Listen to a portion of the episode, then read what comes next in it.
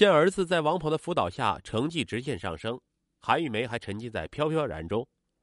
没成想，二零二一年一月中旬，韩玉梅突然接到班主任电话，说她儿子上学期成绩全校倒数第三，这次期末考试居然还迟到缺考。老师还抱怨说，他们对孩子太不上心了，夫妻俩都到外地去，把个孩子丢给个年纪不大的叔叔，太不负责任了。韩玉梅愣了，这时她才知道王鹏被他拉进家长群后，告诉老师，宋阳爹妈都在外地，自己是小叔陪读，以后宋阳有什么事情都直接和他联系，所以宋阳在学校有什么事情，老师都直接联系王鹏。这学期老师已经因为宋阳多次在上课时睡觉，甚至旷课数次而约见过王鹏，每次他都态度很好的认错，可宋阳从来没改。这次期末考试，宋阳竟然缺考了一天，学校正式提出令其休学调整。王峰看到事情这么大了，再也搪塞不过去了，只有交了韩玉梅的电话。韩玉梅懵了，她打电话质问王鹏，这才知道王鹏平时帮宋阳做作业，每次宋阳在学校考得不好，他就重新仿一份高分的考卷给韩玉梅看，班级排名的表格也是他做给韩玉梅看的。两个人一起欺骗家长，用培训费上网吃饭。气愤之下，韩玉梅还专门找人去了解，发现根本没有这个研究生。王鹏是刚大学毕业，找不到工作，利用自己大学做家教的特长，专业给差生补课。王鹏也老实交代说，几堂课下来，他发现宋阳根本没有丝毫学习的兴趣。为了保住这份收入，他干脆和宋阳一起合伙欺骗韩玉梅。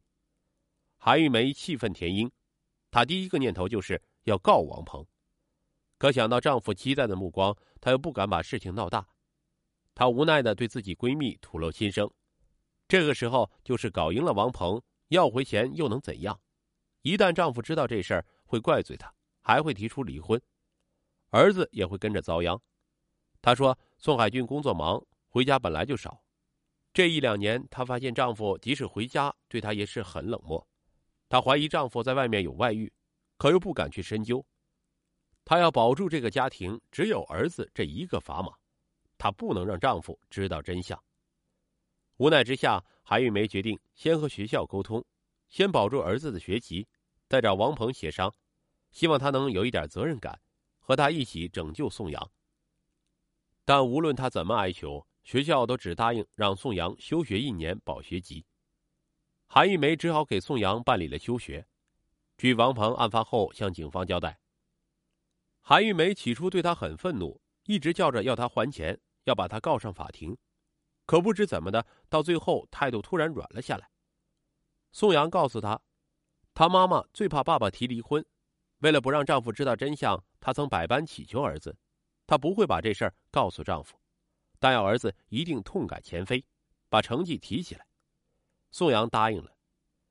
这三个人最终达成了一个荒唐的合作协议：宋阳和王鹏寒假好好复习，不去网吧了，并伪造了全套卷子和成绩给韩玉梅向宋海俊交代。从那以后，韩玉梅按照上学期的规律，每周向宋海俊晒一次儿子的成绩。宋海俊短暂在家时，宋阳就假装去上学，在外游荡一天，直到事发。宋海俊听完韩玉梅的解释，觉得自己胸口剧烈的疼痛。他没有想到自己老婆也合伙私教一起作假，这已经不是学习成绩的问题，而是老婆孩子都有道德品质败坏的问题。他要离婚，这个家他一分钟都待不下去了。宋海俊开始准备户口本、身份证，要和韩玉梅去民政局。韩玉梅却不肯，见父母天天争吵，宋阳无法应对父亲的怒火。干脆躲去了王鹏的出租屋。四月十八日晚上八时，夫妻两个又爆发剧烈的争吵。宋海俊气愤填膺，执意要和韩玉梅马上去离婚。他口不择言的说：“这些年，你们吃我的，用我的，难道都是用来骗我的吗？养个狗也知道对主人忠诚，这日子没法过了。”多年的积怨压抑让韩玉梅也暴怒起来。儿子又不是我一个人的。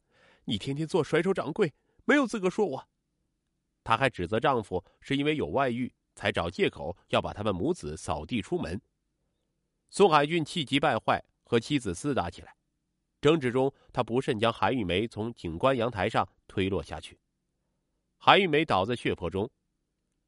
幺幺零和幺二零同时赶来，将韩玉梅送到医院时尚有生命体征，医生尽力抢救，但是三天后韩玉梅出现多器官衰竭，最终抢救无效死亡。在儿子的陪伴下，宋海俊选择到派出所投案自首。他向警方供述，没有想到妻子搞出一个假培优。自己现在对失手杀妻后悔不已，可是，一切都已经悔之晚矣。目前，此案正在进一步的审理中。